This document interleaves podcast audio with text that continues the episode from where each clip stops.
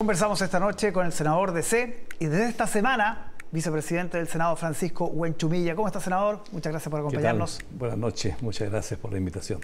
Hay quienes han visto en esta nueva dupla en la presidencia de la testera, usted y el senador Coloma, una suerte de eh, revalorización de los 30 años de la transición. ¿Cómo lo ve usted? Yo creo que un tiempo esta parte eh, se ha producido un fenómeno eh, de revalorizar lo que hemos hecho en la transición desde los años 90 en adelante.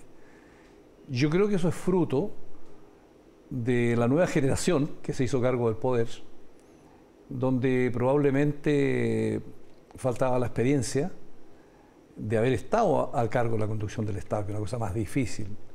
Entonces por eso es que el gobierno se ha ido adaptando a las nuevas circunstancias, incorporando a otras generaciones al socialismo democrático, y entonces eso dice, bueno, en realidad eh, tenemos que aprender también de lo que fue el pasado. Así que yo creo que es un, buen proceso de aprendizaje. Político. ¿Y es cierto, es cierto que se vive otro ambiente en el Senado que es muy distinto a la Cámara en términos de que se llegan, se respetaron los acuerdos de partida, por ejemplo, acuerdos administrativos? Bueno, yo creo que en todas partes del mundo eh, la Cámara de Diputados está formada por gente mucho más joven, que está iniciando eh, su vida política en el Parlamento y al Senado eh, se llega gente que probablemente ha tenido mayor experiencia y los años te van a ti templando, naturalmente. Tú vas viendo, has tenido muchas experiencias de ensayo, de error, de reconocer que hay piedras en el camino y probablemente eso te hace ser un poquito más, más templado, más prudente. Pero se da en todos los parlamentos en el mundo eso. ¿eh? ¿Es viable esto que propuso el senador Coloma? Le quiero preguntar si lo conversó con usted previamente, esto del fast track legislativo, sacar leyes 90 días, sobre todo las, leyes de seguridad. Eh, ¿Qué viabilidad le ve a eso? Bueno, depende de la coordinación que tengamos con el gobierno, que es muy importante, la prioridad que tenga el gobierno y las urgencias que le pueda colocar, porque tenemos que priorizar entre un conjunto de proyectos, entonces sacar uno y, y priorizar otros. Ahora, esto es una demostración de la voluntad del Senado eh, de querer avanzar en una agenda de seguridad porque sabemos, y el país lo sabe y lo vive, que el tema de la seguridad es uno de los problemas acuciantes y urgentes de resolver en, Chile. Entonces es, como diciéndole, mire, al gobierno estamos con la mejor disposición para trabajar estos temas. Las leyes de seguridad en particular que han generado todo un debate esta semana con la muerte del carabinero en, Concepción y el, alegato del, general Yáñez, ¿no? el clamor que significó de alguna manera un llamado de atención del gobierno. ¿Cómo evalúa usted ese episodio? Mire, primero quiero decir que nosotros hemos avanzado en muchas leyes importantes. La ley sobre crimen organizado la despachamos a la Comisión de Seguridad. La ley sobre ciberseguridad está prácticamente despachada en la Comisión de Defensa que yo presidí. Eh, el Ministerio de Seguridad Pública lo acabamos de despachar prácticamente desde la Comisión de Seguridad esta semana. Hay que avanzar en reforma a la policía eh, y en la ley de servicio de inteligencia. Entonces se ha trabajado en eso, pero hay otras leyes y hay que avanzar en los temas, eh, en estos proyectos que son más complejos como los servicios de inteligencia y la reforma a la policía.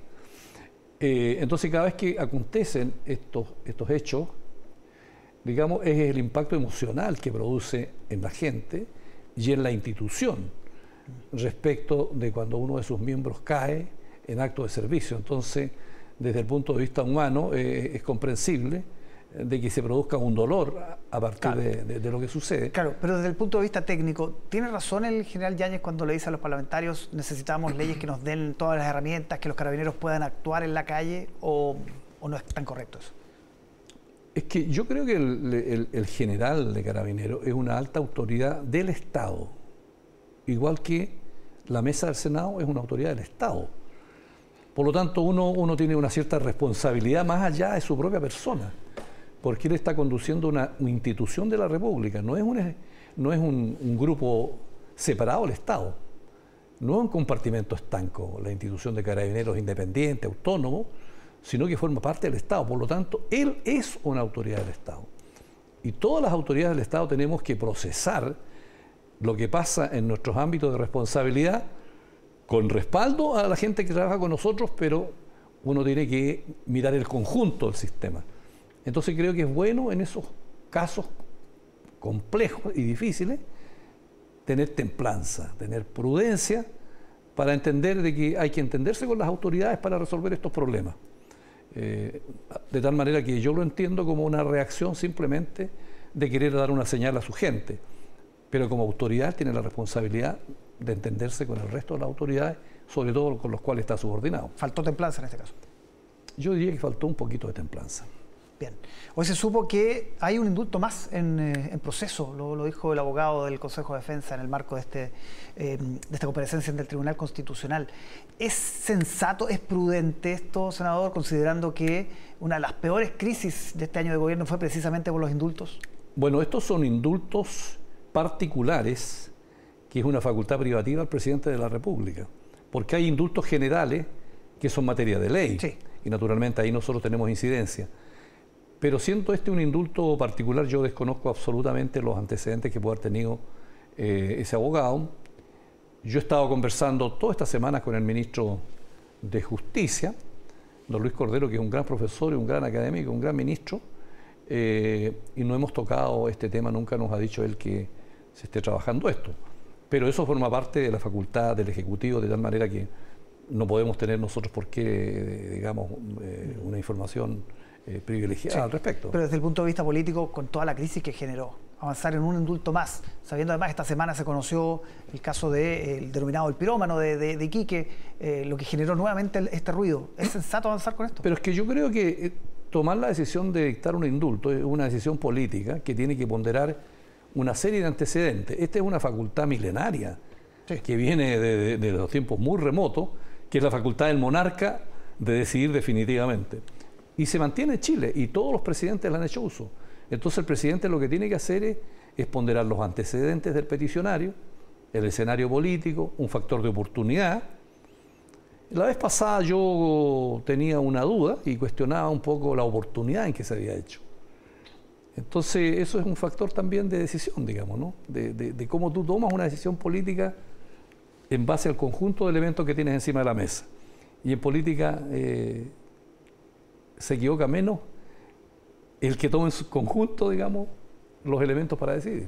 Usted dijo esta semana que no le causaría extrañeza o no ve eh, dificultad en que la DC ingrese de lleno al gobierno. Me gustaría profundizar en eso. No, lo que yo digo es que si uno empieza a examinar sustantivamente qué somos la centroizquierda, entre Aprueba Dignidad, el Partido Socialista, el PPD, el PR y la DC, son todos partidos socialdemócratas.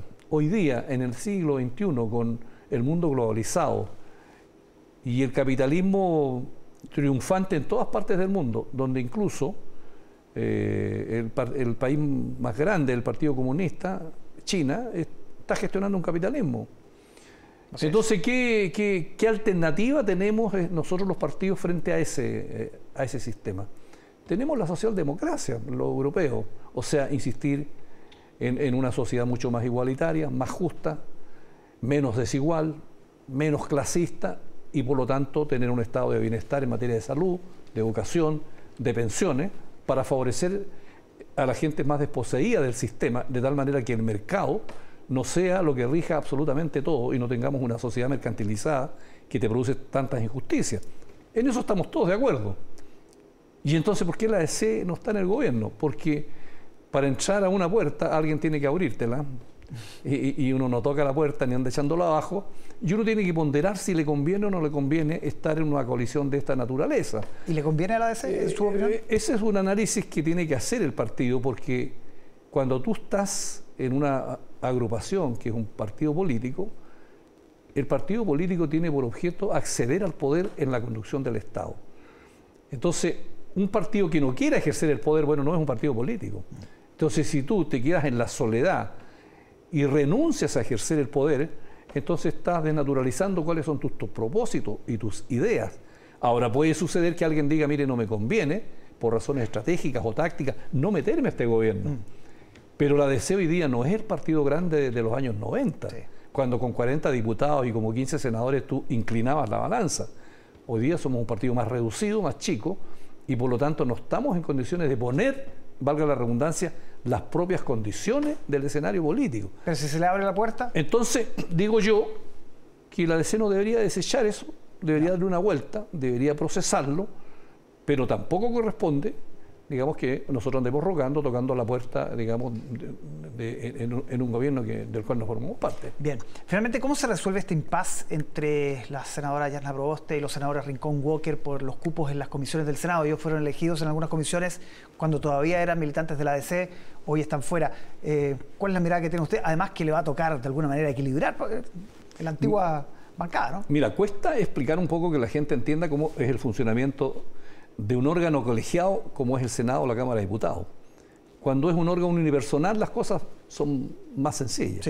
Pero poner de acuerdo a 50 personas, y eso tú lo ves en cualquier organización, no es tan fácil. El Senado tiene su reglamento centenario o bicentenario, donde los problemas se resuelven. Entonces, el Senado está organizado en base a los partidos políticos, lo que se denomina los comités parlamentarios. Entonces, los cupos no son de los senadores, los cupos son de los comités que distribuyen entre sus miembros estos cupos en las comisiones.